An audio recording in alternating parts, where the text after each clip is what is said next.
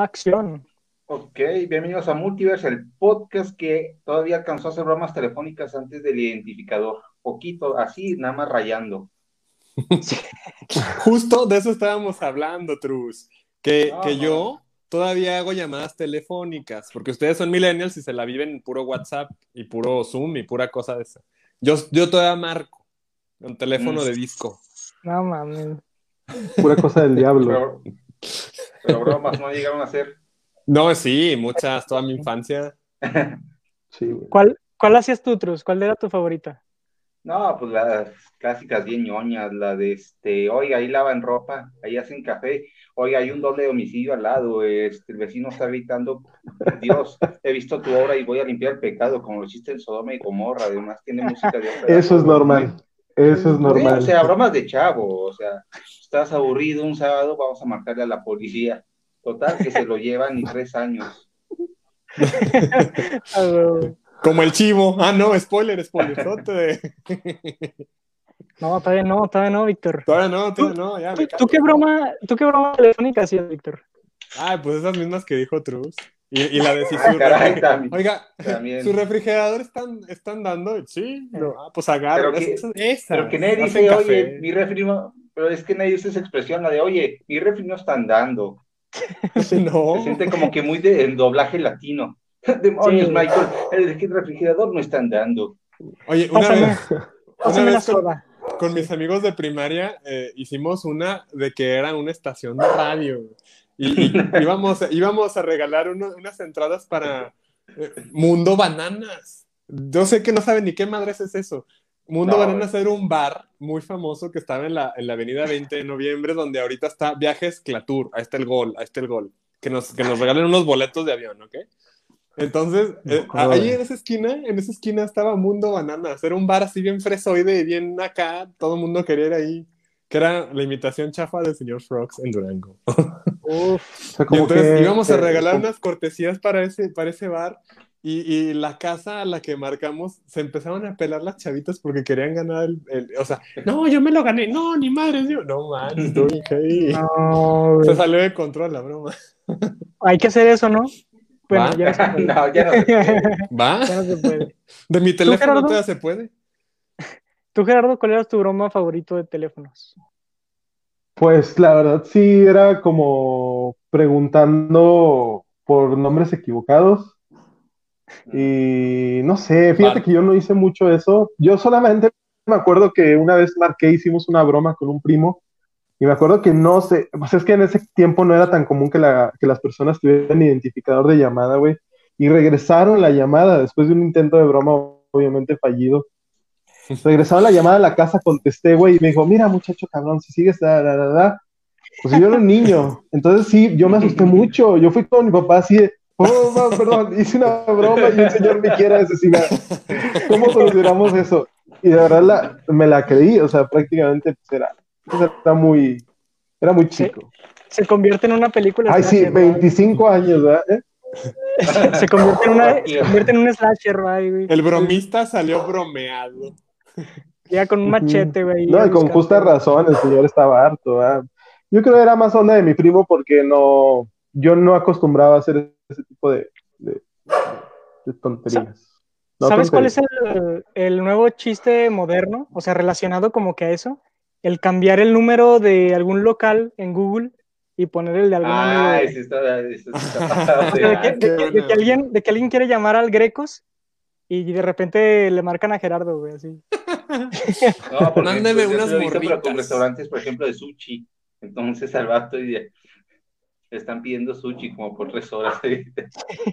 Sí, güey, no. A un amigo sí le aplicaron eso del Grecos, güey, neta. Y sí, fue así como de que le mandaban whats, así de, ¿cuánto está la rubia? No sé qué verga, güey, así. Qué Y el chido. vato así como de, ¿qué chingados me estás hablando, güey? Y le mandaba unos papás. Sí.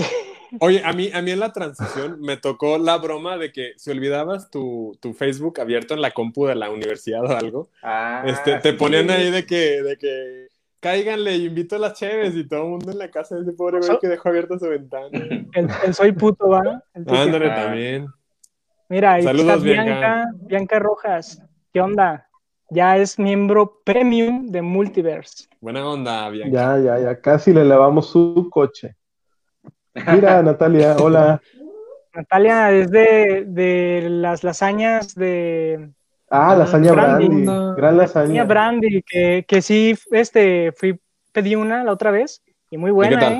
Muy Sí. chida, está buena. Sí. Sobre todo la, Sí la está rica. presentación me Sí gustó. está muy rica. está muy- es una presentación muy kawaii, este. está Sí, tienen todo un branding ahí muy padre, sí, porque Sí. es su perrita, Chido. es corgi. Es que el otro día no, no sabía qué raza era porque pues ya, ya las había dado, se dice vulgarmente, pero, pero sí, es un corgi y tienen ahí su sellito y todo. Tienes ahí. Se le echan empeño y como dato ahí la, la pasta que utilizan es casera, entonces ese es como el, el plus. Wow. Y muy buena. de la sí me pasta, gustó ¿no? mucho, la neta. Gracias, Natalia. Y Hay que poner ahí los datos para pedirles, ¿no? Sí, Sí. pon aquí Sí, Natalia. ahí lo vamos a poner en la... aproveche para anunciarse. Anúnciate aquí. Anúnciate aquí. A ver Sí, si ya ahorita después llega. hablamos de, de cuánto Sí. de cuánto va a ser. Uf, Arturo. Uh, Dice, qué señores, acá escuchándolos, regreso a. Durango desde Uf, Gómez Palacio, lejísimos, Arturo. Mm. Lejísimos, saludazo hasta fuiste Gómez en Palacio, época de por pandemia. Un saludo hasta Gómez. Pero toda va. Nuestra, nuestra banda de Sí, Gómez. a todos nuestros hermanos laguneros, que qué horrible se pone en tiempo de calor. Qué horrible pero- que Gerardo. No, Qué bonita, es qué bonita la de gente frío, allá. pero muy Qué bueno, horrible esa porque- ya. Sí, también va. Oigan, a mí sí me gusta, espérense. Ay, y el olor la Sí, sí, mañana, sí. Maquila. No, tiene su encanto. Ahí está, eso ya, mira, el Instagram de Lasaña Brandy. Ahí está el primer anuncio gratis. Este, lasaña Brandy. ya, Cállale. los siguientes sí cuestan. Los No, demás ya no cuestan. digas que es gratis. No. Siempre nos pagan, siempre nos pagan. Y pues Oye, bueno, Iván, el día. Iván, Iván, ah, espérate, ¿no, ¿no dijiste tú cuál este, broma telefónica hacías? No, pues las mismas, güey, las del el reloj, el, el reloj también era la misma, güey, que si el reloj está andando o algo así, que nadie dice eso, güey, nunca. Ajá. no, tampoco. El Nadie, refrigerador, o... Pues que fíjate, ahí, des- desde ahí, desde ahí una influencia del cine en nuestras vidas, güey, porque en realidad son bromas que alcanzamos de alguna película, güey, o de algún, Sí, alguna serie o lo que sea. Pues es que nuestros papás no nos educaron así, güey, nuestros papás, quiero creer que no nos dijeron, mira, se pueden hacer bromas telefónicas y puedes decir tal cosa. Entonces, más bien un proceso de aprendizaje en base al entretenimiento. Y pues mal desarrollado, ¿eh? Por niños mensos. Sí, totalmente, güey. Hasta el de los tamales otra vez. También dale su credencial ya. Oye, Para lavarle ¿a quién le tocó? ¿A quién le tocó ahora el de los tamales? ¿A quién? A mí. Aquí Uf. el de los tamales haciendo su anuncio también, Trus, cómprenle Trus. a los tamales. Asómate y dile que ya Estaré le va a bien tocar chido, de Trus. carro de tamales. Estaría bien chido que un día, güey, salieras con tu cámara o con tu celular y compraras en vivo unos tamales, güey. Yo puedo, Ay, puedo ver 15 minutos de Truz comprando tamales, ¿eh? Ese día puede ser hoy, Trus. ¿Lo alcanzas? No, ya se fue. No, se fue No. era con el del panadero con el pan, porque es una película de Tintán Uf. ese audio y sería la referencia también. Oye, ya es un virus, ¿verdad? Ese pedo. Ya en todos lados de Durango hay un panadero con el pan. Es, es sin pedos la canción más Una escuchada, güey. Sí, güey, Es- es, es el éxito, es el éxito del canción- 2020. Esa canción es más escuchada que el himno nacional, güey. Panadero con el pan. Sí, ay, qué horrible, güey. ¿Qué es Te Tintán, no? Simón. Sí, O estoy así eh. siendo una estupidez. Ay, Ah, sí, me parece que es en Ay Amor, ¿cómo me tienes? O algo así, no me recuerdo bien cómo se llama. Puro cine de Ya oro. voy, me estoy peinando. Ah, sí. ¿Y los Cuernos. ¿Qué quiere? ¿Qué pasó, Machete? Así te la sabes toda, Víctor. Pero es que todos los días pasa por aquí también. Sí, sí, sí, no, o sea, es imposible no grabártela. Si nos hipnotizan, güey, seguro la decimos completa los cuatro, güey. Sin errores. Sí, güey. Oigan, y pues bueno, el día de hoy, ¿qué, qué tenemos? Vamos a hablar de Amores Perros, que se cumplen 20 años, no precisamente hoy, pero en este año se cumplen 20 años, de, desde el estreno de Amores Perros, una película que, pues, oye, señor película, ¿eh? que ha marcado... Hemos, hemos tenido, sobre todo en septiembre, hemos tenido una suerte, güey, con la cuestión de fechas, de que son aniversarios o Desde Spider-Man, Gerardo. whatever, ¿no? Desde Spider-Man, sí, sí. Hemos, Inception, nosotros pues, no planeamos también. nunca nada, güey. Nunca nada, absolutamente. Ni nuestras vidas están planeadas aún. Ni, ni nuestro Entonces, nacimiento pues ya- planeado. Probablemente, no, el tuyo sí no fue planeado, güey. el Yo mío sí no fue fue planeado. primer. No, El mío tuyo no. tampoco, también No sé, no te creas, eh, con todo respeto, yo igual pero- digo, porque conozco la a tus papás. edad con tus hermanos indica que Sí, es proporcional Sí. a qué tanto no estabas deseado. Sí, igual y Chito te creó, güey, prácticamente, ya es que Chito Sí. es una Sí, de deidad. hecho sí. Sí me cambió los pañales. Pero bueno, hablando de otras cosas más importantes, este, ¿qué vamos a ver el día de hoy, Víctor? Antes, Ah, de, miren, antes de pues- pasar a Amores Perros. Como estamos muy en el mes de septiembre de la patria y de nuestra libertad, hoy tenemos esta preciosura de cerveza llamada libertad. ¿eh? Redundante, ¿no? Libertad en el mes patrio de nuestra libertad. Que esta es una Stout, Stout Libertad, ¿no? Pero MX, dice. Un Libertad Stout. MX, mira, Stout. A ver, Gerardo, tú sabes a la cheve, ¿qué significa Stout? No sé nada, güey, no sé nada de Cheve. Pero fíjate Bueno, que sí yo he te tenido la oportunidad. A ver, ¿qué? ¿Quieren que diga algo? No, di- dime, dime tú tu No. experiencia y luego ya te digo algo. Va, va, va. A ver, las Stout son cervezas oscuras y son cervezas que realmente a mi paladar no son tan buenas porque en la mayoría de los casos tienen sabores tipo tostados, de Ajá. café, y hay mucha gente que le gustan ese tipo de sabores, incluyendo a mi amigo Iván. Ajá. Y es una cerveza muy disfrutable, sobre todo en épocas de invierno o en, o en situaciones frías, se antoja más. Son paladares, este, pues, pues para paladares exigentes. Y pues esa libertad es una cerveza mexicana, ¿no? Me decía Iván que era Sí. del León, porque Iván lo pronuncia con I, L-I-O-N. Entonces, Como en Francia, como en The Francia. Lion. León, son en Francia. The Lion. Oye, fíjate que está, está a gusto este tipo de cervecitas así de café. Ahorita que ha estado lloviendo para salirte a leer el, el Arous o, o un libro así de culto. Mm. Entonces, este, está a gusto, ¿no? Está a gusto. Ahí les va. Es- esta cerveza Libertad es prácticamente un, un espresso hecho cerveza. O sea, como bien dice Gerardo, pues tiene un montón, unas notas muy marcadas a tostado, a café, a cacao. O sea, su, su- la malta que emplean más o menos da estas notas. Hay un cacao ahumado, un tostadito, un cafecito, pero el lúpulo que le ponen da ahí un balance ahí medio, medio interesante en donde atenúa un poco la intensidad de las maltas de estas de las que hablamos, ¿no? Entonces, bueno, esta cerveza queda perfecto con nuestro programa de hoy o nuestra emisión de hoy, porque como ustedes saben, al director de Amores Perros le dicen el negro, ¿no? Negro, Alejandro González negro. Iñárritu, el negro. Bueno, pues esta cerveza es de un negro profundo, algo así como Alejandro González Iñárritu. Esta cerveza es compleja e intensa como Alejandro González Iñárritu, papá, ¿eh? Porque Ya, por favor. Ya, si quieres, háblale, güey, a González Iñárritu y dile, señor, Ya, Yo estoy Señor, a vamos todo. a, tomar, a tomárnoslo en una cerveza llamada Libertad. Es un negro profundo No puede y ser. complejo e intenso como usted. Algo así más menos. señor Iñárritu, ahí daban ropa. Sí. Oye, hay que, preguntarles, hay que preguntarles a la cerveza Libertad si ahí hacen café, ¿no? su, su refrigerador están dando. Así, ya. Uy, imagínate tener la oportunidad de hablar con él y decirle eso, güey. Haz una película de güey. A huevísimo, güey. Así, Entonces- directo.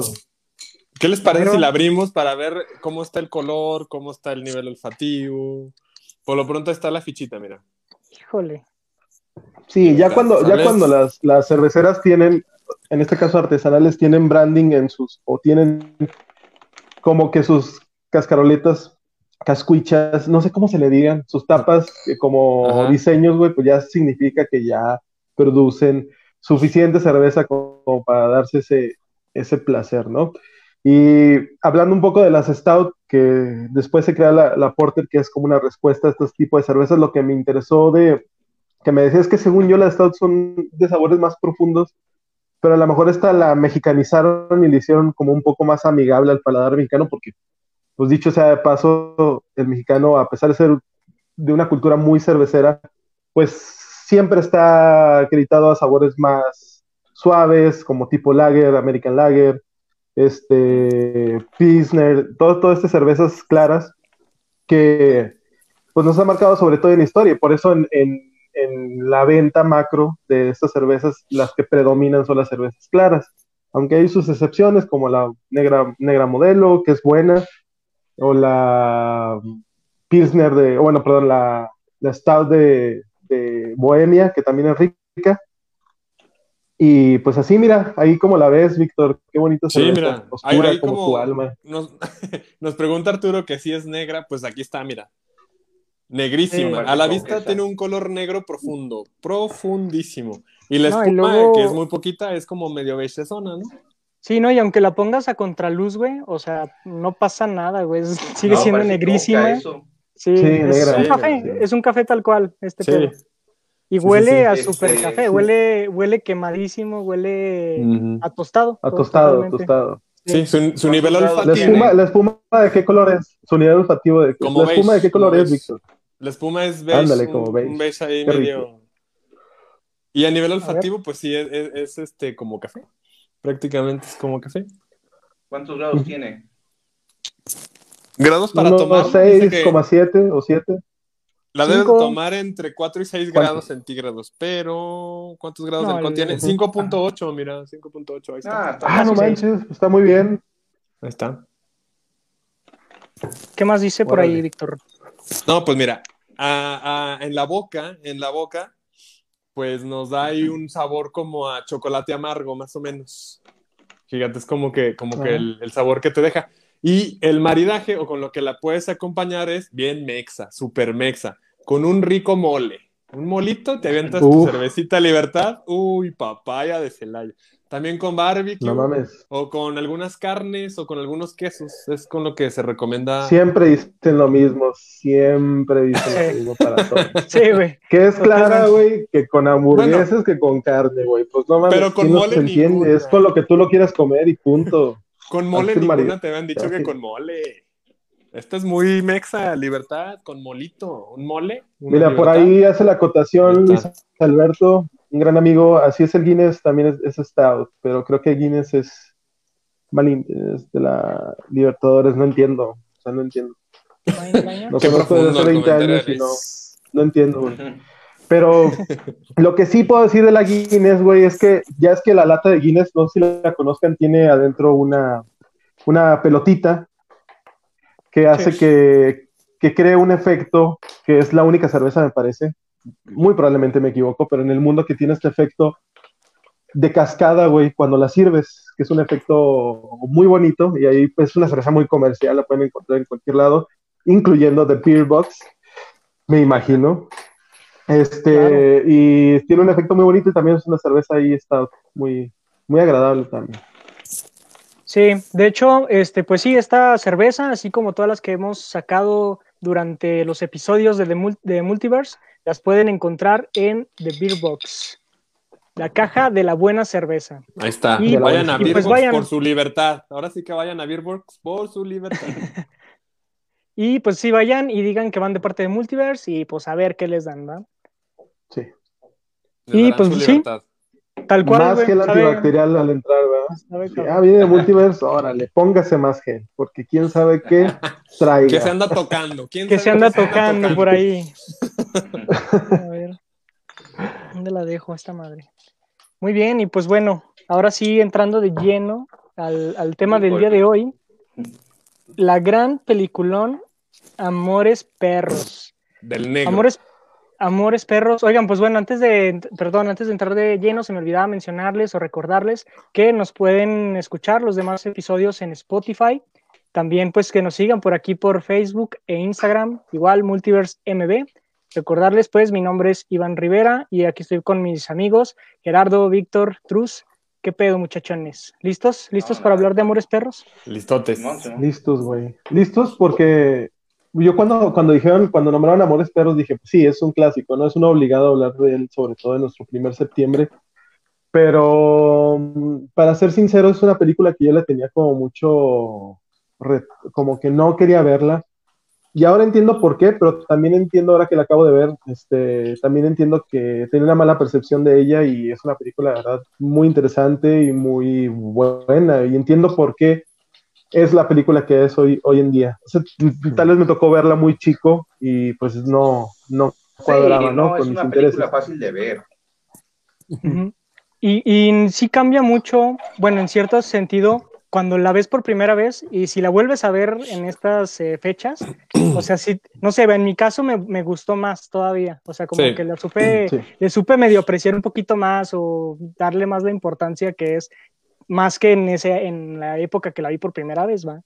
Y pues bueno, esta película, como ya comentamos, es dirigida por eh, Alejandro González Iñárritu, que de hecho es su ópera prima, es su primer largometraje. Antes de esto, pues era más, se enfocaba más como a comerciales, a, publicidad, exactamente.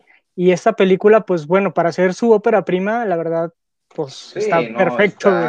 sí, no tiene un nivel. Simplemente la secuencia del auto, del, choque.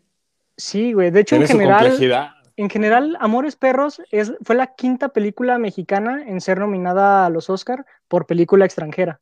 Entonces, este, oye, pues que tu ópera prima luego, luego esté ya bien colocada, pues sí, sí habla mucho, ¿no? y de otra cosa que me llamó la atención cuando ahorita que la empecé a ver, que no me había fijado en ese entonces, es que está producida por Lionsgate, ¿no? De hecho. Sí, Y no me acordaba como que de eso y dije, oye, pues no mames, también para esa época, pues que ya esté producida de una vez por Lionsgate, pues es estar bien parado también, ¿no? Sí, así es. Fíjate que yo, yo tengo ahí un, una situación en, la cabeza. No, no sé si cuando es tu ópera prima utilizas el viejo truco de contar tres historias distintas enlazadas por un, evento en común para las tres. Entonces, una forma de alcanzar en tiempo y alcanzar en todo para, poder realizar tu, tu, ópera prima, tu primer largometraje, ¿no? A lo mejor eran como tres cortometrajitos pero le meto un elemento ahí que las enlace a las tres y ya está, ya tengo mi, mi, pues largometraje. ¿no? Pues es que fíjate que es muy buena fórmula. Y, es algo que también hablábamos en la película pasada, el episodio pasado que era eh, Matando Cabos, que también llegaron a usar algo así, ¿no? O sea, contar historias, eh, una historia A, una historia B o una historia C, y cómo se juntan, ¿verdad? Que eso también lo hace Tarantino, lo hacen muchos otros directores, y es una fórmula que para mí casi siempre funciona, güey. Porque sí, te mantiene más intrigado en, el desarrollo de la trama. Y pues bueno, esta película, bueno, Iñárritu, pues no de él, ¿no? Obviamente ganó con Birdman, ganó con Revenant, ya tiene trabajos muy pero chingones. hablan, hablan mucho, perdón que te interrumpa, Iván, pero hablan mucho de que fue su ópera prima, pero hay que ver también todo el contexto, güey, de que González Iñárritu venía de un aprendizaje a todos los niveles de entretenimiento, güey. O sea, él él ya había hecho radio, ya había sido director de la WFM. ¿Cuál era, perdón, tú que sabes un poquito más de radio, Víctor? Sí, sí, sí. bueno, venía, venía de dirigir la radio, venía de hacer comerciales para Canal 5, que también hablamos un poco de eso cuando, cuando andamos en el canal, en, los, en las películas de ese canal. Y era un güey que era publicista también, me parece, y era, era un vato súper enérgico y que tenía como una visión muy, muy nueva sobre hacer contenido audiovisual, sobre todo, y que su ópera prima la hizo con todo el amor posible. O sea, de hecho, él habla mucho de que fue la última película que no tuvo una corrección como tal química, porque era una película que estaba hecha con, que creo que todas las películas tienen al final de cuentas como plata en su, en las cintas, pues, entonces, eso ah, provoca una sobresaturación de la imagen eh, como él la requería o como él de alguna manera la tenía en la mente. Entonces, se saltó ese paso que de hecho es ilegal en muchas partes del mundo saltarse ese paso porque puede ser algo tóxico, ¿no?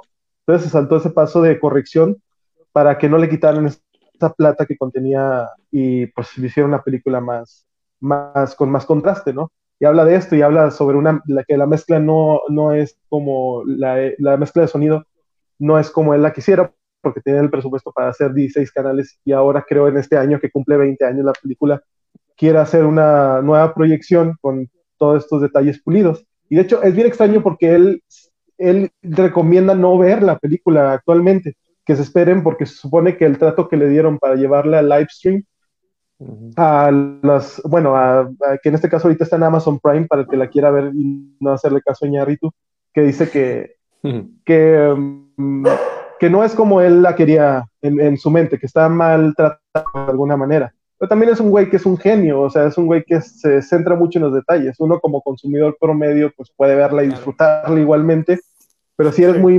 meticuloso, muy clavado en esos asuntos, pues puede ser también esta opción de que te esperes para verla como el director. Es como un director cut new de, de este um, Iñárritu.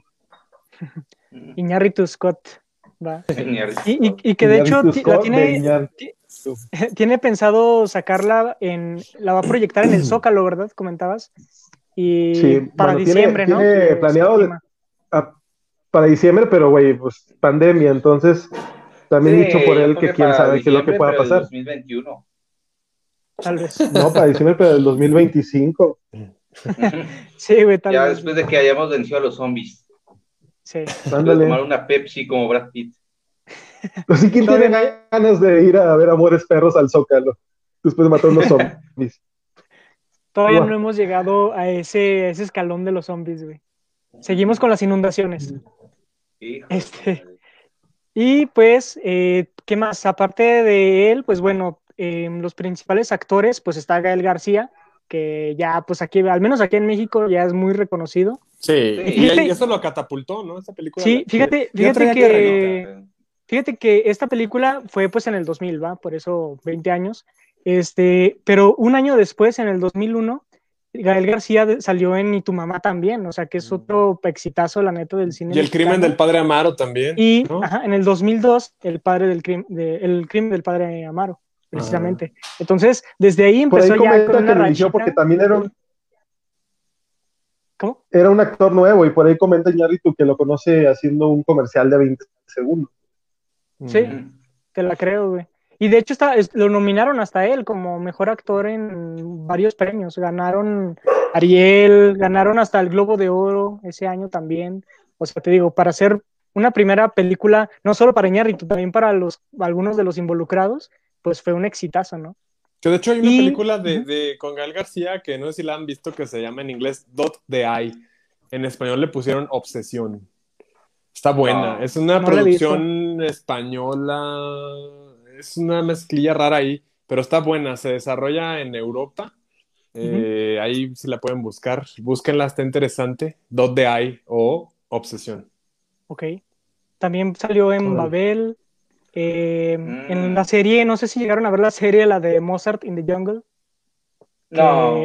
Es, es, gringa, es, es, de Nueva York, que Gael García es el director de orquesta de la Sinfónica de Nueva York, güey. Y, ah, está chida, ¿no? No, la, no, la, he terminado, no la terminé nunca, pero la neta sí estaba chida, sí tenía buen estilo. Y pues, ¿qué más hizo? salió en Coco, en la película favorita de Gerardo. no mames, no he visto Coco ni la veré. ah, pero no querías que te spoilearan el otro día la de Coco, el, el episodio de... de ya, todo, todo Coco, ya. vale. Después también tenemos a la mamá de, bueno, en la película la mamá de Gal García, que es esta Adriana Barraza, que también es una actriz que, ha tenido apariciones en un chingo de películas, güey. En, Thor, ¿no? En Thor, güey, salió en la ah, primera de Thor, eh, en la de Rambo, en esta, en la última de Rambo salió también ahí, en Penny Dreadful, ha, ha, estado muy bien colocada, ¿eh? Y yo ahí como que en la película de Amores Perros era como pues pinche personaje X, ¿no? la mamá. Pero, pero está bien colocado. Decía, decía Iñárritu que le decía que ella, bueno, ella le decía a Iñárritu que ella podía, este, em, em, em, emular todos los acentos de voz de, por colonia, güey, de la Ciudad de México. Entonces que tenía un oído, un super oído, güey. Entonces decía, ¿quieres que haga como una señora de Coyoacán, como una señora de, satélite? O sea, todo, todo, todo, todo ese rollo. Y era como que una persona bastante hábil. Qué buena. Sí, no, era la misma voz. Sí, tú lo escuchabas y era la misma, ¿verdad? Pero según ella sí era diferente. Era como Marcha Parro, ¿verdad? Sí, sí, sí, No, yo soy bien versátil. A veces le hago de maestro Pokémon que es Gandaya, a veces de profe que es Gandaya, a veces de vato que cree que liga. Y es medio Gandaya. Es que a veces hay que darle variedad. Ay, nunca ha venido Nice. Chaparro aquí, ¿verdad? Como, como Jojo Jorge Falcón va así de versátil. Ah, sí, las mil caras de Jojo Jorge. La mis- las mil caras de Jojo Jorge Falcón. Pobre señor, ya, ya una arruga, así, su cara es así, nada más una arruga de tanto gesto. Sí, no, no, su cara es un asterisco. Sí, pero Adriana Barraza, muy bien, ¿eh? Muy, muy perrona la actriz, la neta. Ya, ya está algo roquilla, pero sigue actuando chingón. Sí, Y este, también tenemos a la morrita del, del- de la película, que es Vanessa Bauche, que ya, Mm, pues, Susana. pues la neta ya no ha tenido tan buenas apariciones, pero, No. pero pues aquí estuvo bien. no. La Susana. Y también está el gran Emilio Echeverría, que aquí interpreta al. Chivo, personajazo, ¿eh? Personajazo el Sí, Chivo. no, no, no, no, gran. Que ahorita, Yo creo ahorita que es el personaje más interesante de toda la película. Sí, güey, fácil, güey, fácil. Para Sí. mí actuó hasta mejor, güey, que Gael García. O sea, no sé, para mí Pues sí, sí, lo güey. pondría como mejor actor, güey. ahí. Todos lo hacen muy bien, güey. Híjole, sí, no, es que sí Yo no está sé cómo- difícil.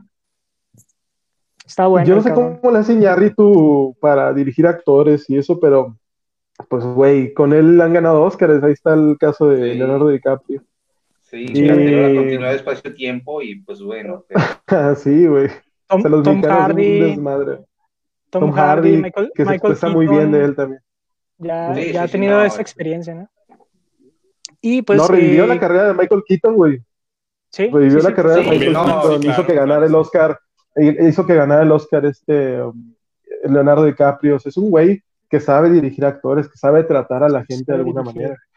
Y es un güey muy meticuloso y muy raro porque también trae rollo de así como que no le interesan las redes sociales y sí, o sea, no, tiene un rollo muy clavado, es- ¿no? En su rol. Muy Sí, es, este, sí tiene una visión muy artística, pues el mismo Bitman es una crítica a todo este cine de superhéroes y más hollywoodense y más enfocado a sacar dinero en taquilla.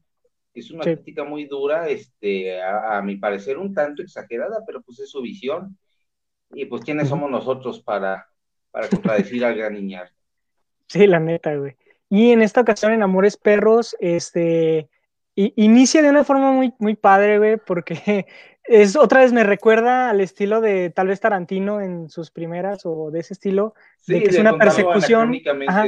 Primero es una historia, es, es una persecución, es- tú solo sabes que están... Empieza con todo, ¿eh? O sea, empieza arriba con la. Sí, sí, la- o sea- Sí, sí, empieza con un tono muy alto, muy alto. Sí, y sobre sí, todo eh, tan alto, güey, que es el hilo a donde al final de cuentas van a desembocar todas las historias, ¿no? Es el punto Sí, de unión de, de todas las historias.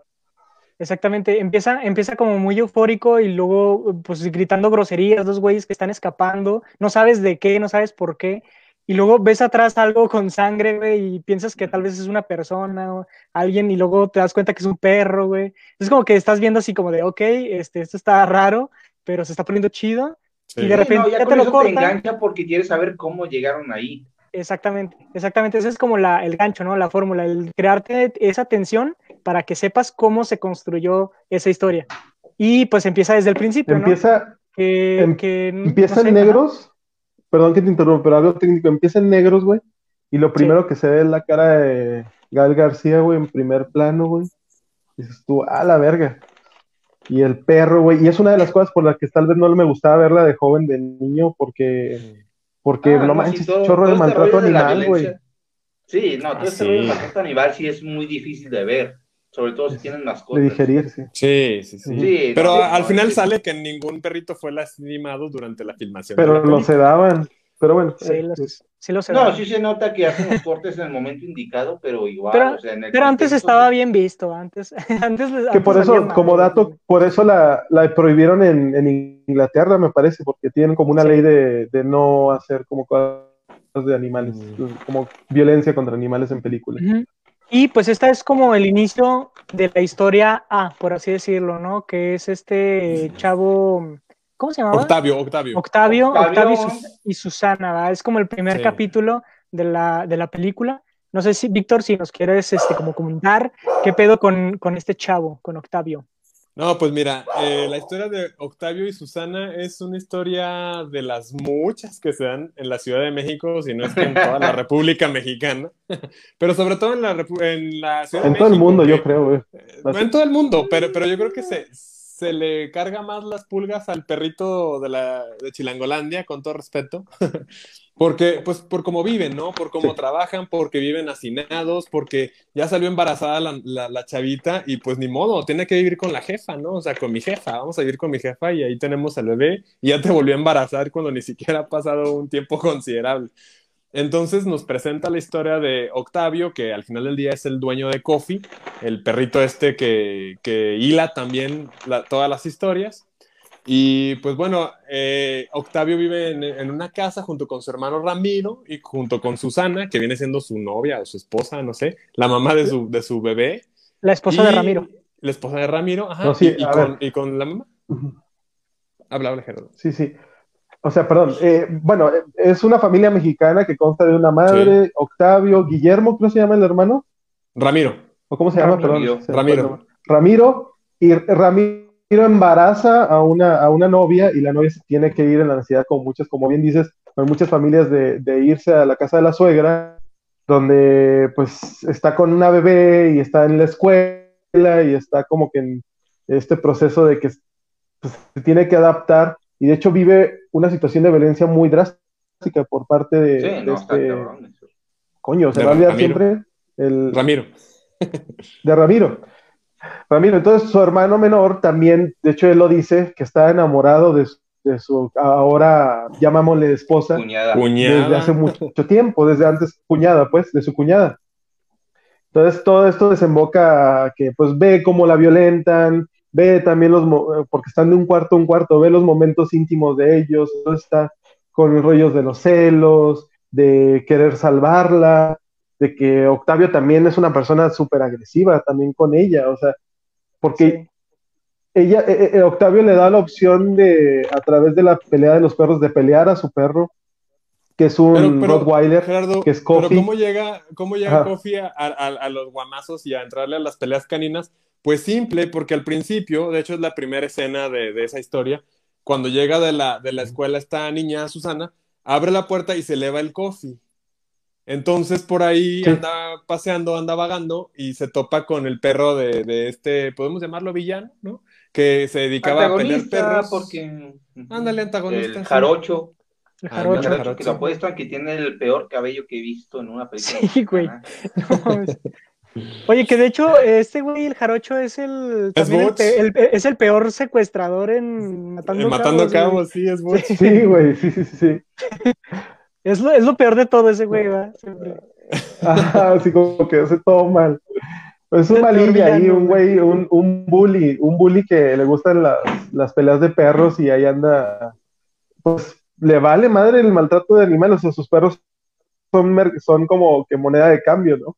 Que fíjate que esa fue la escena que sí me sacó de pedo, güey. El primer encuentro de perros, cuando chocan, o sea, cuando los sueltan a los perros y chocan los perros para darse en la madre, ahí sí, fue así como de no mames, qué pedo. O sea, ¿cómo, cómo grabaron eso para que se viera tan intenso? Sí, ¿cómo, sí, ¿cómo le haces para que no sea maltrato animal? Porque ya se están agarrando a. Sí, güey, estuvo fuerte esa escena, güey. Entonces, este, ellos están, bueno, hacen eso, ¿no? De pelea de perros, este, clandestino, Clandestino. ese pedo. Y ganan buen billetito ahí, ¿eh? Sí, ¿y cómo se, cómo se topan con el coffee? Pues lo que pasa es que te digo, como se le escapa a Susana el coffee y el perro de, de este jarocho eh, se queda prendido por la, la adrenalina de la pelea, que ganó, por cierto, pues dice, híjole, hay que, hay que desfogarlo, hay que descargarle toda esta energía y pues ven a este vato y dicen, ah, pues órale, sobres, vas contra el coffee. No contaban que el coffee se lo iba a madrear. Ajá. No, o sea, los del Coffee terminan El Coffee es el más afectado en esta película, güey. No, el Sí. Coffee es el personaje principal en esta película. Sí, güey, Es pobrecito, güey. Es nuestro Rocky. Sí, sí, sí. Y el, y el el perro- coffee, es el perro más fuerte el sabor, del el sabor de nuestra cerveza, Iván. El coffee Sí, sabe a coffee. Esta coffee. cerveza Libertad sabe a coffee. La pueden encontrar en The Beer Box Durango. Si quieren tomarse un buen coffee con cara de cerveza, pues vayan a The Beer Box y miren, Libertad. Negra Ay, como el perro, güey. Negra como el perro. Y como el director. Y como el director. es que así le dice. Los Sí, compas, así le decimos Ajá. los compas al Alex. El Alex. por Oye, ahí, ¿y cómo está, por ahí, este, es- esta, esta por ahí el, amigo de, de Gael García, Ajá. perdóname. Ah, que también tiene el sigue. pelo horrible. Estamos en un bucle, en un bucle. Sí, que, perdón, iba a decir que ese lugar en donde se llevan las peleas de perros, güey, también es muy impactante porque ya, ya ves varios cadáveres de perros ahí, ves la sangre en las paredes, en el piso, güey. O sea, sí, sí te meten así todo el, la crudeza de cómo son las peleas clandestinas. Que de hecho, ahí, ¿no? yo, sí quería comentarles acerca Sí, güey, de, hecho, el, organizador... ahí, sí le falló, ahí sí le falló a Alejandro González Iñárritu la sangre la sangre de los accidentes y de los perros sí está como muy, le faltó un poquito de realismo. A lo mejor no se sabe la ah, receta pues de la. pero es que mira, el varo, pero el bueno, varo es canijo. Está bien, se la, se la concedemos. Pues, ¿qué vas a decir? De hecho, el, el, que organiza las peleas, que es el gordo, este. Sí. Eh, cuando dejan ahí al animal ahí muerto o moribundo, le dice, güey, lleva a tu perro y le dice, no, ¿cuál perro? Si perdió, ya, ya, ya me voy. Al dueño, al que lo había peleado a X persona, ¿no? Ah, el jarocho. O sea, tratan a los animales así. Y el, no, si era el jarocho, no, no, no, era el, que venció el jarocho en ese momento. le ah, dice el, gordo, oye, llévate al perro que Y le dice, no, pues ahí quédatelo tú. Y ya le dice, no, pues hay que saquen el perro de aquí, así como si fuera basura, güey. Hazlo tacos, ¿no? Algo así le dijo, güey. sí. Carnitas, un pedo así. Sí. Ah, algo como birria, ¿no? Aldo Birria, sí. El cuate que, que, es el que organiza las peleas y todo ese rollo falleció justo ese año, ni siquiera pudo ver el estreno. Sí, Tres, semanas antes de la, de la, del estreno de la película, güey. Y verga, güey. Pero pues, quedó, quedó plasmado, güey. De hecho, de hecho, ese güey creo que era, era maestro de actuación en Bellas Artes y todo el pedo, güey. O sea, sí estaba bien, bien parado también. Y de ahí. Lo este, muy bien, güey.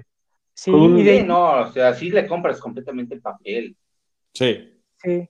Y de ahí es cuando ya el, el, el, coffee mata al perro así como si nada, porque tú piensas, no manches, o sea, van a matar al coffee, güey, luego, luego, ah, pobrecito, güey. Y de repente no ves al coffee caminando todo victorioso, güey, y dices, no mames, es la verga este perro, güey. Sí.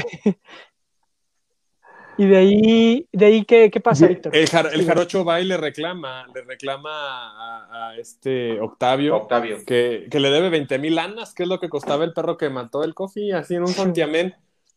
Pero entonces llega su hermano, que Ramiro, que es medio más violentito y ahí como que le, le guarda cierto respeto, ¿no? Entonces como que se salva en el día. el vato estaba completamente loco. Sí, güey. El Ramiro. Sí, no, y esta es interesante esa historia por la rivalidad que hay entre hermanos, que no es este únicamente pelearse a la mujer, es también un rollo, este, incluso de ver quién hace más dinero y todo este rollo, o sea, este pique es este casi hasta bíblico. Sí, güey. este, que este Octavio ya este, hasta pide favores para que se deshagan de su hermano y pues ve que pues, es buen business, ¿no? Es buen business lo del, lo del perro. se forra de lana. Entonces empieza a ganar y a ganar y a ganar, ¿verdad? Con el coffee. Y estos güeyes eh, por ahí ya traen el, rollo de que Octavio obviamente le gusta a su cuñada, güey. Y pobre la cuñada, o sea, no me gusta victimizar realmente a la mujer como tal, pero sí es una víctima ahí de dos güeyes que son unos patanes, güey. O sea, un güey que la pone en una situación tan incómoda como, por mucho como o sea, o sea la, eh, Octavio lo que le dice a su cuñada es, güey, escápate conmigo, porque en, en, esa escena me parece después de que entra el perro, de que vuelve el perro, le, le, la cuñada, esta Susana, le dice a Octavio que, que está embarazada nuevamente, güey. Y si de por sí es un infierno con un niño, güey, pues con dos, imagínate, este, el, el esposo que es este, el hermano, la maltrata verbal, física, económica, o sea, todo, todo es, la, suegra está harta de ella, no le quiere cuidar al niño, no le quiere ayudar, que no es responsabilidad de la suegra realmente, pero pues te habla de todo el contexto de esta chava que tal vez su única salida es realmente irse y escaparse con su cuñado, güey. Entonces este le, empieza a conseguir dinero porque se le ocurre la idea de pelear a Coffee en peleas clandestinas y para conseguir dinero fácil, güey. Mientras que su hermano es un asaltante primera que trabaja, creo, como cajero en un supermercado, pero en sus libres y ahí tiene su lover, ¿no? farmacias, de Ahí tiene a su lover también, en, el, donde trabaja, donde trabaja Ramiro, tiene a su, a su, amante también. ¿eh?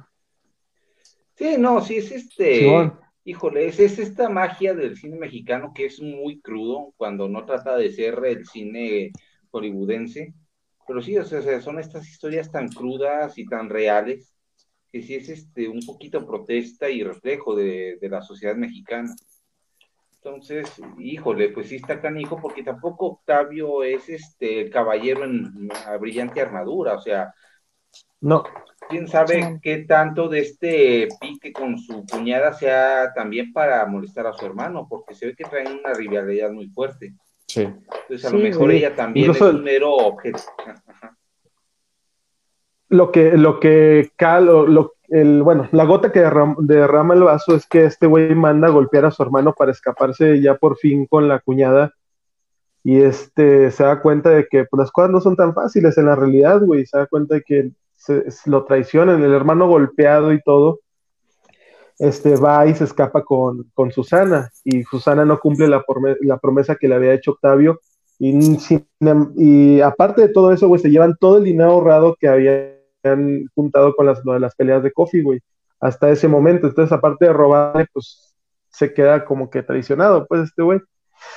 Entonces, este güey va Pues- a pelear con el Jarocho, que creo que le, le apuesta 20 mil pesos en la- una última pelea de 40. Kofi con otro perro.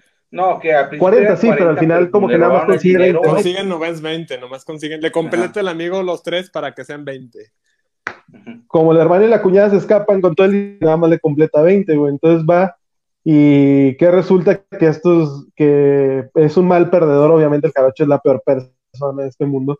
Este, al no soportar ver que le va a ganar nuevamente, güey, le dispara la sangre fría a, a, a Kofi, güey. Y anulando completamente la pelea y siendo esto, pues, el, el, el momento en donde este güey pierde la cabeza a Gael García, güey, se regresa y le da un navajazo. Y ahí es donde comienza la persecución que vemos en los primeros minutos de la película, güey. Y es lo bonito de esto, güey, que te conecta, que todo fluye en la película, ¿sí entiendes? Que vas entendiendo Sí, poco sí, a sí. poco de qué va, por qué. Es una persecución muy chingona que, fíjate que, que estuvo cabrón porque fue grabada a nueve cámaras, que de por sí, unas cuantas de ellas, a, González- a este Iñárritu le gusta mucho también la cámara en mano. O sea, es mucho de Se nota, se en nota. Sí, güey. mano Ajá, y sí, sí, sí. el movimiento siguiendo. Y luego en el- la persecución adentro del carro era muy también de cámara en mano porque giraba de repente así muy raro, güey. Y, a- Sí, y pues es que- afuera, ajá, y afuera ya habían nueve cámaras grabando todo el desmadre, ¿verdad? Ok, hay una pelea de perros clandestina en el, en el- Ahí ya, Víctor, mira, ya, por favor, ya. Es Deja de maltratar a Robin. ¿no? es el score, No, es el sí, score sí. de fondo, ¿verdad? Y este Claro. de las cámaras en mano sí te da el, este, pues, esta sensación de, de lo frenética que es la persecución, de toda esta adrenalina. Simón. Y fíjate que esa, para esa, esa escena, pues estaba planeada obviamente de una forma, el choque y todo esto, que fue real, fue un choque real, pero el, el madrazo que se metieron fue más intenso de lo que ellos esperaban todavía, o sea, como que iban más rápido.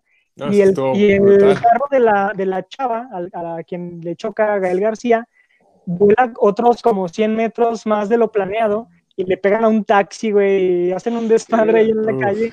Era, que es la colonia de doctores, ¿no? Algo así de, de ahí de México. No sé, la verdad, Y- nunca he ido, gracias a Dios. Me ha tocado estar por ahí, güey. Y, No, y- y- pues, terminan pagando, terminan pagando el, el taxi, El ellos taxi. lo tienen que pagar, güey. Pues sí. Y Sí, fíjate pues sí, pues, que. Sí, güey, o sea, qué pedo.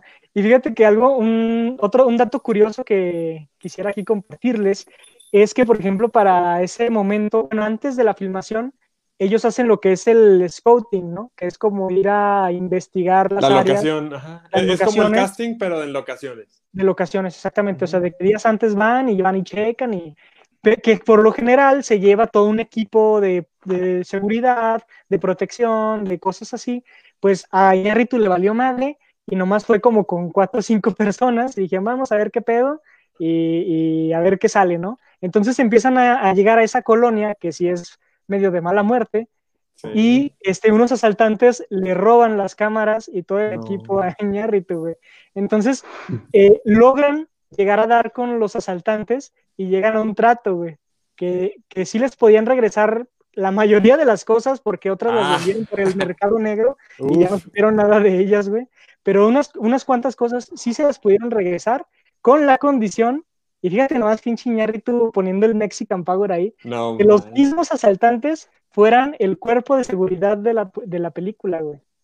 Uf, Y los Y- extras. visionario, Y, visionario. y que fueran. Sí, no, extras, ahora güey. sí que hay talento, solo falta apoyarlo. Sí, güey, o sea, gracias- o sea, me asaltaste tan chingón que quiero que me protejas ahora, güey. Ya sé. Quiero que me protejas y- y quiero que salgas de extra de mi película, güey. Ah, fueron los extras que salían ahí en las películas, en la, en las, en las secuencias de las peleas de perros, eran los que estaban ahí de fondo, ahí con las caguamas, así. Esos balagardos que están ahí de fondo realmente sí eran. Con razón, se ven Este, naturalitos, ¿no? Se sí, ven no, natural y porque me imagino eran- que sí estaban pisteando de verdad. Ah, no, Sí. Por supuesto, güey. Y eso es, pero esa es la esencia, ¿no? Que dices, verga, o sea, eso es muy mexicano, güey, es muy mexa, güey. Y pues formó parte de la creación de esta película, güey. Y bueno, Y al final de cuentas ahí ya choca, choca y choca con una mujer que viene es siendo modelo, Una modelo otra española. historia de esta, de esta película que es una modelo española. Valeria. Ese. Valeria. Valeria y Daniel. Ajá. Ay, ese me dio chapter un chorro de flojera. A mí también. De todas, de todas la, de, la de Valeria y Daniel Es la menos es intensa. La que menos me gustó. Sí, no, es que de es huevita. introspectiva y si te das cuenta es un capítulo de lo que callamos las mujeres. Sí. Sí, Sí. Básicamente, sí. ahí, güey. O en La Rosa de Guadalupe. o algo Pero- está bien Ah, cabrón dale. porque ese, simbo- ese simbolismo que tiene, por ejemplo, con las llamadas. Bueno, eh, Daniel y, y Valeria son amantes. O sea, Daniel ya tiene su familia constituida por sus hijos y su esposa y él recibe llamadas aún estando con su esposa, llamadas silenciosas, güey, porque antes pues, no había tan fácilmente celulares, entonces las llamadas, uno tenía que ir a la cocina o a donde el teléfono y atender. Ajá. Ajá. Entonces, Recibe yo la broma. le hablaba al Le preguntan amante. que si su teléfono, si su refrigerador están dando, le dice el amante. Le hablaba el amante y obviamente era un teléfono silencioso y la esposa le decía, ah, qué raro que siempre se queda en silencio cuando, cuando contesto y cuando tú contestas siempre hay respuesta. Entonces, pues ya al final de cuentas este güey dice, este, se va con Valeria, con la amante y, y, pues oh sorpresa, güey, que la vida le, le juega duro con ella porque empiezan a pasar una serie de eventos desafortunados como en casi todas las películas dramáticas como Mexicanas, estilo, mexicanas. eh, mexicanas, que es la desafortunada persona que se topa con el carro de Octavio y su amigo y, y, Dof, y Coffee, y pues la dejan lisiada a la pobre. Y ella traía a Richie, ella tiene su perrito que se llama Richie, ¿no? Sí, todas estas historias, este, los protagonistas tienen un perrito, ¿no? Es como lo parte de, ¿no? Y, y fíjate que eh, este es otro, otro dato. eh, esa historia, en, en- sí, entre comillas, es una historia real que le contaron a Iñárritu, de un amigo suyo que vivía con su esposa, me parece, y que así como tal, eh, la chava hizo un hoyo en el, en el suelo y por accidente el perrito se fue, pero como no tenían tanto varo que digamos, no querían tumbar el piso para encontrar a su perro. Como este Entonces- cuate, ¿no? Como Daniel. Ajá. Ahí, ahí Pero- dice, ¿sabes que no tengo Sí, varo para repararlo? Pues ahí Pero, se pero, pero, estos güeyes, ajá, exactamente, pero lo que pasó en la vida real es que estos güeyes creo que sellaron el, el hoyo y les valió verga, güey. Entonces el perro se murió, se murió por, por hambre, güey, pues por abandonado allá Ah, abajo. pobrecito. No. Pobre perro. E Iñárritu lo que quiso hacer es como darle un final feliz a esa historia. Por eso al final sale que Vato en su desesperación empieza a romper Rompe el todo. y rescata al perrito, güey. Es como su forma de decir, este, salvo, al menos en este, en este mundo, en esta dimensión, salvo En a este ese pobre infierno, güey. ¿no? Sí, En este infierno que está viendo porque es la chava pues pierde su, su, su pierna porque pues no se la Sí. cuida por andar buscando el pinche perro. Y Sí. este güey pues pobre porque cuando le llaman, y es lo raro güey, que yo no sé qué te- simbolismo tan exa- exacto tenga, pero también le llaman a la casa ahora con la amante y hay silencios. Entonces yo creo que deja entrever que la esposa sigue tratando también de escucharlo, Sí, yo creo que Y es, le habla- es como venganza de la esposa. Sí. ¿no? Ujú. Y algo, Sí, sí. y algo muy real que también me, me gustó al final eh, es que cuando se queda, cuando le amputan la pierna, en una escena más adelante vemos cómo quitan ya los carteles de ella, porque siempre De cuando era salían, ¿no? Los modelo. Siempre Sí. salen los carteles de ella como modelo y al final sale cómo se cae, así como de, pues, güey, perdiste tu pierna, ya no eres modelo. O sea, no- tristemente, no así es la vida de las modelos, en, al menos en este país, güey. Y es como, No, ¿no? en Es la vida del ser humano promedio, güey. Sí, sí, sí. Y es, ya perdiste una pierna, ya no eres lo, igual de atractiva que antes, ¿verdad? O sea, cámara, ya no vas a ser, ya no, ya no eres útil para nosotros. Qué tristísimo. Qué rudo, qué rudo. Pero sí, definitivamente. Pero sí, es una historia más lenta, es una historia este, más introspectiva, porque es como poner a prueba este, esta nueva relación, porque a ver, si dejaste a tu familia y todo este rollo, pero vamos a ver qué tan cierto es que la, que la quieres de verdad. Porque siempre, el cuate pues siempre fue como muy positivo, ¿no? Siempre era como, no, ánimo, mi amor, y vamos a salir adelante. Hasta que le caga, o sea, le caga y le dice, ya, tú siempre me dices lo mismo, y siempre me dices lo, así, ya, pues ya, güey, o sea, estamos viviendo una problemática real, no de amantes, sino del día a día, de la lucha diaria de hombro a hombro, ¿no? Está...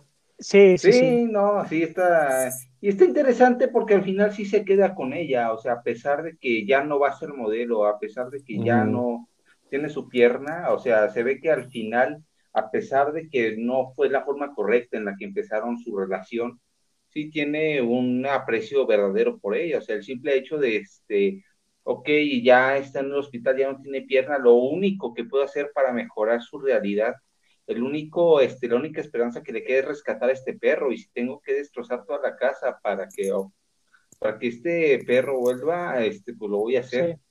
Era, lo, era prácticamente lo único que le quedaba a la chava, su perro. y pues bueno, se conecta. se con, conecta con pues, las mismas imágenes que se ve que le, le pone, perdóname, se pone al final de sus manos y ella se apoya completamente en él, o sea, como diciendo, tú eres mi familia ahora. O sea, está, está raro, está bien bonita esa escena.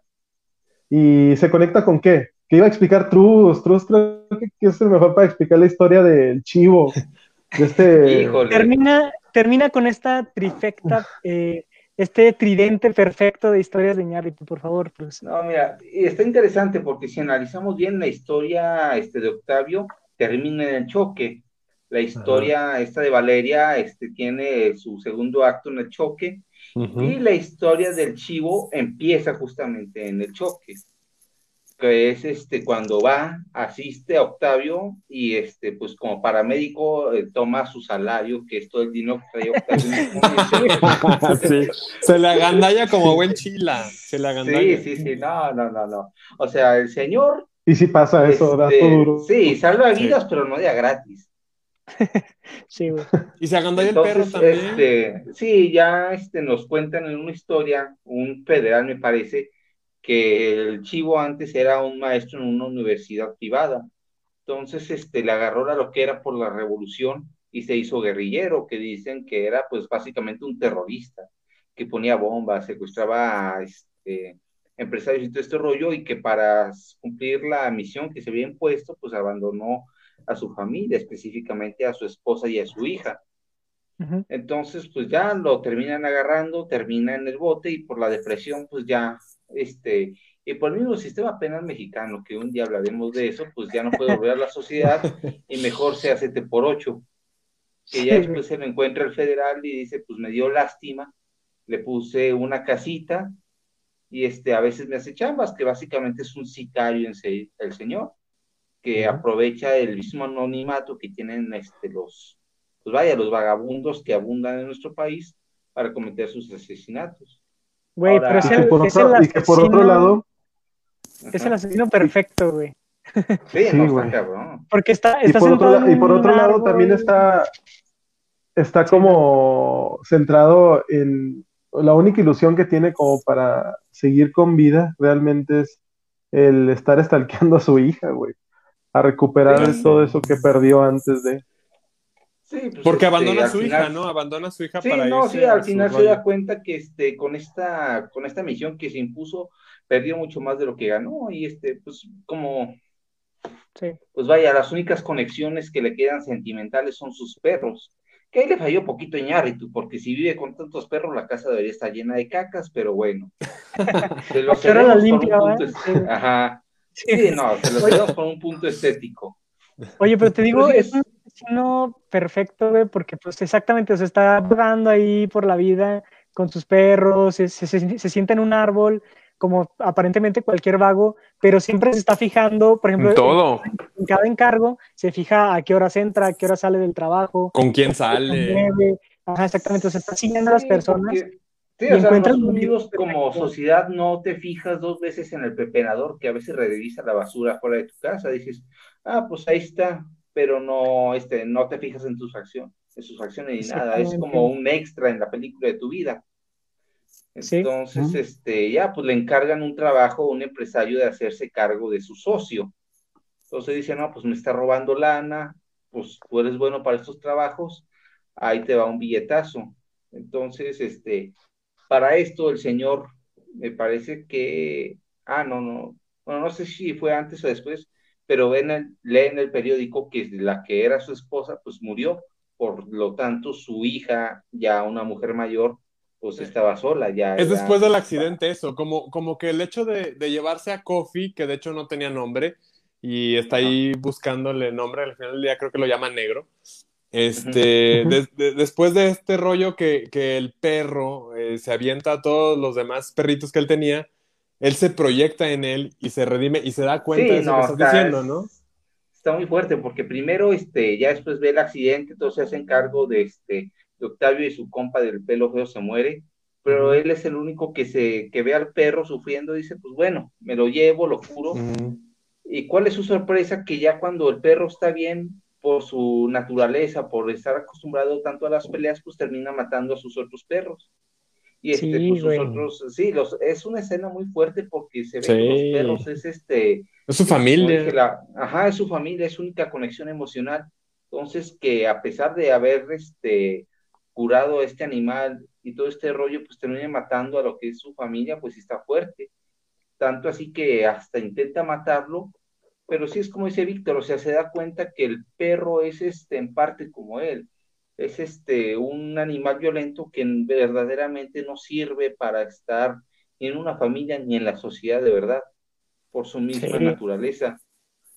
Está, es, lo que se, por eso pedí esta historia antes de empezar a grabar, porque se me hace el personaje más interesante por el trasfondo que tiene, por todo este rollo. Entonces ya después de darse cuenta que de cierta forma él también es como ese perro, dice, pues ya estoy cansado de esta vida y, decide hacer algo diferente. En vez de ir a matar al que era su objetivo, prefiere secuestrarlo, lo lleva a su casa y ahí empieza este, una de las eh, mejores escenas de la película, que es este rollo donde empieza a jugar con este vato, que primero le pregunta, ¿quién crees que te mandó a matar? Y ya analizando pues todas las cosas que había hecho, se da cuenta que había muchas personas a las que probablemente tendrían motivos para matar. Sí, sí, sí. Haciendo, un, haciendo un juego con el perro, dice, ¿cómo le pondrías tú al perro? Ya pues por la misma situación de, estrés, dice, no, no sé, solo vino. Dice, no, yo estaba pensando más como, como Gustavo, Gustavo, así como tu hermano, básicamente. Que de hecho está padre cuando le ofrece agua, ¿no? Eh, ron, agua o leche. ¿Tú, tú, ah, tú, qué hubieras escogido, este, Truz? ¿Ron, agua o leche? No, pues ron para el susto. Sí, veo. Oye, súper chingón él, ¿no? Así desayunaba, ¿no? Su lechita con, con ron. Eh, echaba ron a su leche, güey, al gusto. Desayuno de campeones. Sí, sí, no, no, pues se nota, traía toda la condición de un sicario. Sí, güey. Ah. Y luego e invita, ¿no? al como hermano, hermanastro. Sí, porque como lo secuestra, le dice, pues ya, ya viste que no llegó tu hermano a, este, a trabajar. ¿Dónde está mi feria? Me debes lo que falta, ¿no? El resto. Entonces ya este, lo lleva a su casa, lo mete, también lo secuestra y se da este, yo creo que no sé qué tan simbólico sea, pero este proceso de despojarse ya de, este, de su imagen de vagabundo, ya de este, de cortarse el cabello, de cortarse la barba, las uñas, hasta de bañarse. Esa para mí fue mi escena favorita, yo creo, cuando, cuando se, se, empieza a cortar la barba y al final, o sea, se viste bien, se pone se pone el saquito del de Gustavo. Sí, se, se pone la ropa el, el, reloj acá fino que se encontró en la basura. Y el anillito. Se pone así, perrote, se rasura todo, pelo cortadito, sus lentes. Y llega con ellos, los saluda, los despierta, va y les dice, ahí está el desayuno, este, háganle como puedan, y si resuelvan sus problemas como gente civilizada, Y si no, ahí está la pistola en medio, güey, así. Justo en mediecito, como la de Sau, como la escena Sí, de sí, sí. Sí, como escena como la de Sau. Este, Entonces, sí, o sea, se da este rollo de que ya este, no quiere ser la misma persona de antes. Entonces dice, pues ya, o sea, yo no voy a matar a nadie más por dinero. Me voy a llevar el dinero, pero pues no voy a matar a nadie.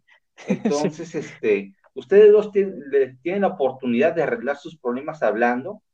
Ya si de plano no tienen, aquí está la oportunidad para que también se maten y hagan las cosas por su cuenta. Entonces, sí, es este, por eso se me parece el personaje más interesante de esta película. Yo creo que le sigue Octavio, pero sí, o sea, todo este trasfondo y al final, con todo el dinero que cobró de este, del asesinato que no hizo, de, porque también vende el auto del vato que secuestró, ya con todo esto va, ajá, sí, con esto va y se mete a la casa de su hija, le deja un mensaje en la grabadora disculpándose por todos los años que no estuvo con ella, por el error tan grande que cometió, que fue abandonarla y a su esposa.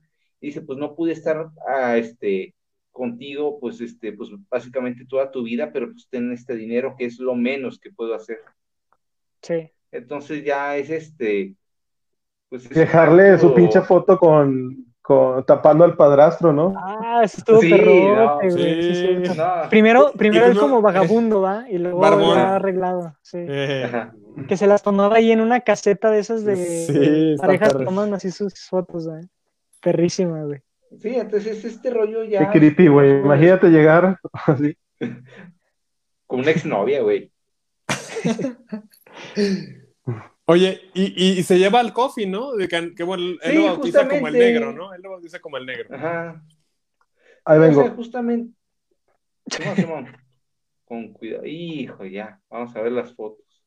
no, pero sí, es este rollo ya de este. Ahora sí que básicamente casi, casi de renacimiento, ¿no? O sea, de cambiar su imagen física y de cambiar pues, su oficio. Ya, pues, lo último que vemos de él es caminar al horizonte con su perro Así es. y después tenemos esta escena de Octavio esperando a ver si aparece Susana en la central de autobuses de camino a Ciudad Juárez, porque es lo que dice, ¿no? Que este, que tiene unos primos en Ciudad Juárez con los que se puede quedar. Pero al final se da cuenta que Susana nunca fue de él. O sea, sí le gustó el dinero y todo este rollo, pero nunca estuvo eh, enamorada de él. Porque inclusive ella le dice, ¿no? cuando cierran la historia de ellos, ella le dice que su bebé se va a llamar Ramiro, ¿no? O sea, ya ves que lo matan. Nos, faltó, nos faltó esa parte que matan a Ramiro, mientras que Ramiro estaba robando un banco. federal que, sí, justamente el federal que, este, que es compa del chivo. Ajá, exactamente lo mata. Y luego están en el funeral del hermano y pues ahí está la, Susana, obviamente llorando. Y este chavo que está rapado porque pues le hicieron, yo creo que... todo madreadísimo, Una cirugía y todo el pedo. Este, él aprovecha el funeral de su hermano para decirle a Susana pues que fuga, ¿no? Todavía. Y ya eso y dice, pues ¿cómo te atreves a pedirme esto en el mero funeral de tu hermano? O sea, también no chingues. Que también la morra, pues, como que siempre le dio entrada, pero a la mera hora la neta no quería nada, ¿va? Y, y, este vato Octavio le dice... No, pues la, chava, la chava estaba necesitada. se murió? Sí, sí, sí. Sí, no, o sea, también, no, o sea, pues lo que decimos, Octavio tampoco es un héroe. Claramente se aprovechaba de sus, este, de sus carencias afectivas y económicas. Sí, totalmente, güey. Y pues prácticamente ahí termina. Pero bueno. Esa historia va. Entonces. qué, gran historia y en qué momento tan, tan raro llegó a, México, ¿no? O sea, que era una, de verdad es una película que raya la diferencia, que no es tanto como Pulp Fiction, sino es más bien, creo que es más importante, tanto en un nuevo renacer en el cine mexicano, que veníamos pasando por épocas muy difíciles, que tenemos una, una, historia bastante rica en cuanto a cinematografía, pero ya como, ya espero ya no hablar de películas mexicanas porque tampoco es mi nicho, no me gusta tanto el cine mexicano realmente, pero em, es una película bien interesante y bien padre, güey. Eh, creo que González Iñárritu la presentó por primera vez en, en Cannes, ¿no? Una cosa así y que el director de, jurado de ese año le ha dicho que, le tenía una mala noticia, que porque eh, iba a ser la película, que lo más difícil de haber hecho esa película es que cada vez iba a volver más, este, valga la redundancia, difícil hacer una mejor película que esa, güey. Que como que había llegado a su tope, güey. Y la historia nos ha dado que Iñárritu se ha renovado él mismo, güey, en cuanto a su contenido, Sí. güey. Y, y Sí. no, di- dicho sea de paso que ya tiene dos Oscars con Revenant y con Berman, que me gusta más el rollo de Revenant, pero entiendo por qué ganó Berman, que Ber- Berman para mí es aburridísima, güey, es así una patada de ya. Para ya, mí también, Quiero que para mí termine Muy artística, muy Pero- artística. Para mí también. Es muy artística, pero Revenant es todo lo contrario, güey, es súper emocionante y tiene algo de artístico y tiene muchas cosas muy, muy relevantes. Revenant está perrísimo. Entonces sí, es un director muy constante y es sí, ha sido tan, tan constante en sus carreras, tanto en todos sus eh, nichos, o sea, en todos sus, sus trabajos ha sido el mejor, güey, prácticamente. Entonces, pues nada que hablar de ese güey. Sí, güey. Bueno, ¿qué, qué más les, qué escena les gustó más o qué, qué parte les gustó más de esta película? No, pues como te dije, o sea, todo este renacimiento del chivo, Del chivo, ¿ah? ya de paja, Sí. ya de pasar de ser un vago, pues ya este, pues a, una- a la persona que era antes, este, este, de tomar su camino como guerrillero.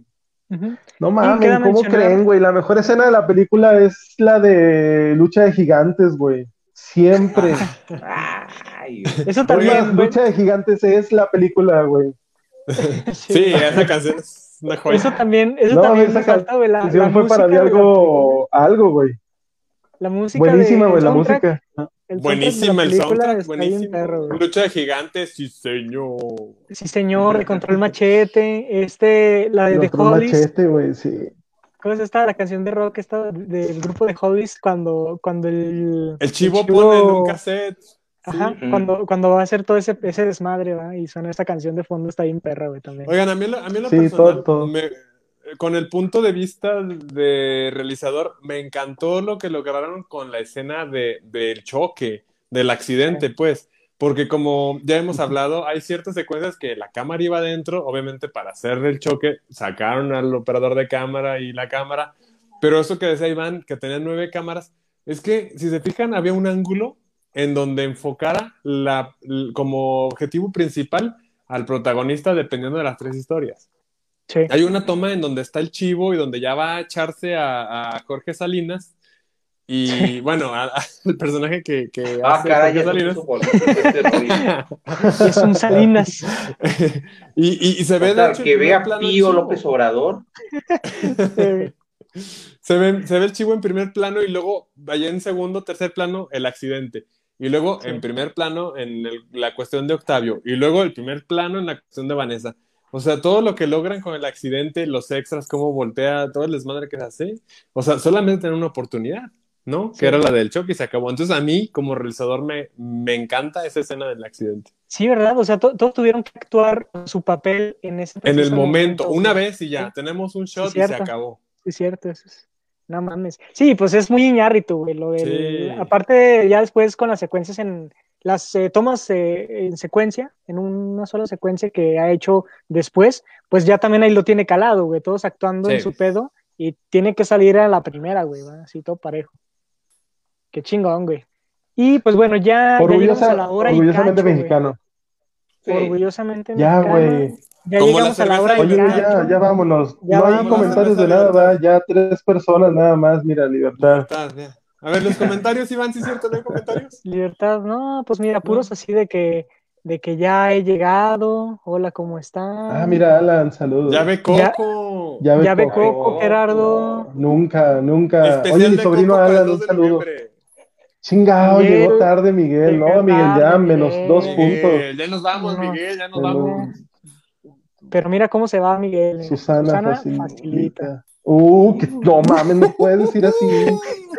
Eso. Eso ya no, eso ya no se diciendo puede que es la decir. víctima, Gerardo diciendo que es la víctima de la película. Facilita, papá. Facilita. No mames, Coffee es la única víctima de la película y qué bueno que mató a todos los demás perros. No se crean, no, Libertad, libertad. De Beerbox. ¿Qué más? Más Beerbox. comentarios? Este, no, sería todo. No sé si tengan alguna última recomendación. Híjole, este, ahora el fin de semana vi Seven de David Fincher, el mismo que Uf. trajo el Club de la Cumplió, Pelea. cumplió años, ¿no? De hecho, Seven. Cumplió 15 o algo así. Eh, No, Pero- no creo, porque es noventera todavía. Eh, no me acuerdo cuántas, pero cumplió años hace poquito. hace- Hagan un, amigo, un amigo que se llama Gamaliel Nieto Samaniego, ahí le mandamos un saludo al buen. Gama. Él nos dijo que habláramos de Goodfellas porque este año Uf. cumple 30 años, me parece. Ah, güey, jo, Prefiero, prefiero morirme antes. Saludos, Gama, saludos. Gracias por tu recomendación. Saludos. Sí, sí. Este, Víctor, no, tú, Trus, este, Seven, ¿verdad? Seven, sí, no, una gran película, un thriller psicológico mm, muy, muy vi- violento, o sea, muy, muy gráfico en cuanto a las, este, en cuanto a los asesinatos y pues vaya, tiene giros interesantes, medio predecibles, pero este, muy bien hecha, la verdad, muy buenas actuaciones, muy cumplidora. Sí, tienen chance, pues sí, o sea, muy buena película, Seven, si tienen estómago, porque también tiene escenas medio fuertes. Sí, Entonces, está, sí. está en Netflix, me parece. Sí, justamente en Netflix la vi. Ok. ¿Tú, Víctor, tienes alguna recomendación? No, pues vi la teoría del todo. No sé por qué traía el rollo de También película. Stephen Hawking y pues me la aventé el fin de semana. Con el Eh, Eddie, pues bueno. Eddie Redmayne, ¿va? Ándale, sí, actorazo, eh, actorazo. Sí, güey. Que Ganó el Oscar, se muere. ganó el Oscar con esa película, de hecho. Sí, sí, sí. Sí, esa fue ¿Tú la que qué- vi qué? y Amores Perros, pero pues ya, ya hablamos de ella. Perfecto. ¿Tú, Jera? ¿Qué viste? Amores Perros, recomendadísima la que vi. The Devil, The Devil All the Time, que se acaba de estrenar en Netflix con Tom Holland. Eh, pues todos los guapos de ahorita que le gustan a, a Iván. Este, Sí, todos los que ellos están pegando actuando ahorita, bien. este, Robert Pattinson, Bill Skarsgård, o sea, Güey, tienes a. Pero Tienes de verdad mostrando, mostrando que son actores de verdad, o sea, serios. Sí. Y la película, pues no es tan buena, pero mira, es lo mejor que hay ahorita en Netflix, probablemente. Por sí está mucho. buena, güey. Sí está Es- buena, sí está buena. mira, es que Y- también tiene escenas que no llegan a nada y no están haciendo paja. Sí, sí, sí. Ese es el detalle y sí se Pero, eh, y fíjate, pero- ellos también, ellos también aplican esta de tres historias y cómo se conectan, ¿no? Mm, Sí, justamente. Con, con una voz narrativa y muy de cuento. Que, Tres, tres cortometrajes. Sí. ajá, que Está la voz ¿no? narrativa es el autor de la novela en la que está basada esta historia. Sí, sí, sí. Ok, Y pues tienes, a, tienes a tienes a Pennywise, tienes a Spider-Man y tienes al nuevo Batman, en la misma película. Pues sí. Y pues puro perrísimas. fanservice, güey, fanservice. Este, Sí. también estoy viendo Cobra Kai, güey, que es buenísima. Ah, sí, sí, sí. Ya. Ya tiene buen rato, ¿va? Y- Sí, ya tiene buen rato, pero en Netflix la acaban de estrenar. Sí. Yo, fíjense que empecé a ver también la, la serie esta de Away o Lejos, que es de esta actriz, ay, güey, se me olvidó el nombre, la que es la maestra en Escritores de la Libertad. Eh, no sé si se acuerdan de esa película. No, la- Pero la, eh, la actriz es una astronauta, que de hecho es, la, es, lo, es lo que Elon Musk quiere hacer, eh, hacer una base en la Luna y de ahí hacer despegues a Marte. ¿va? Entonces, es una serie que se trata de eso, como de la primera tripulación que va a hacer eso y está a cargo de eh, la capitana que de, este, de esta misión, que es esta chava. Y pues está buena. Hasta Se llama Hilary la- güey, se llama así Hilary Swank. Hilary Swank, Apareció ahí en una película. De nada. Simón. y pues hasta donde voy está buena, así que pues véanla. A mí en lo personal me gusta mucho ese pedo del espacio. Y eh, el mismo director de la de, de Devil All the Time que mencionó Gerardo es un es este Campos, se apellida. Y él también fue el que dirigió la de Christine. No sé si la llegaron a ver. Jorge Christine- Campos. Christine, que es la. Christine, que es la historia de una chava, eh, locu- eh, bueno, en un, locutora en un programa de televisión y cae en depresión por ver cómo es la vida real de la televisión. Y no les voy a spoilear, pero no acaba bien, ¿va? Es un caso de la vida real y está chida la película, para que la vean. Es del 2016, pero sí está muy buena. Y pues sería todo, Va. chavos. Ya, Nos cámara. vemos. Gracias por vernos. Gracias. Sí, y muchas muchas gracias por gracias. De Beerbox, de Eh, Beerbox, Libertad. Adiós. Recuerden seguirnos en Instagram como Multiverse MB, Facebook Multiverse MB y a Truz contesta preguntas que nadie le hizo en Facebook y a Víctor pues ahí en la calle si pueden seguirlo, a mí no me sigan Sí. en Ahí absolutamente si lo nada. ven, ahí si lo ven, síganlo, a ver qué hacen. A ver qué Y hace. Y pues muchas gracias, muchachos. Me divertí mucho esta noche. Y a The Beer Box, Gracias. muchas gracias otra vez. ¡Viva Este, hay México! que ir, vamos a ir. Ya tenemos la promesa de ir a, a The Beer Box a tomarnos unas chéves. Libertad. Bueno, Truz no sabe, pero, pero pues le estoy avisando. Ah, bueno, qué bueno que me avisan. Ya casi cumplimos un año. Libertad. Casi estamos a un año de Multiverse. A ver qué chingados pasa. Ya. Cámara.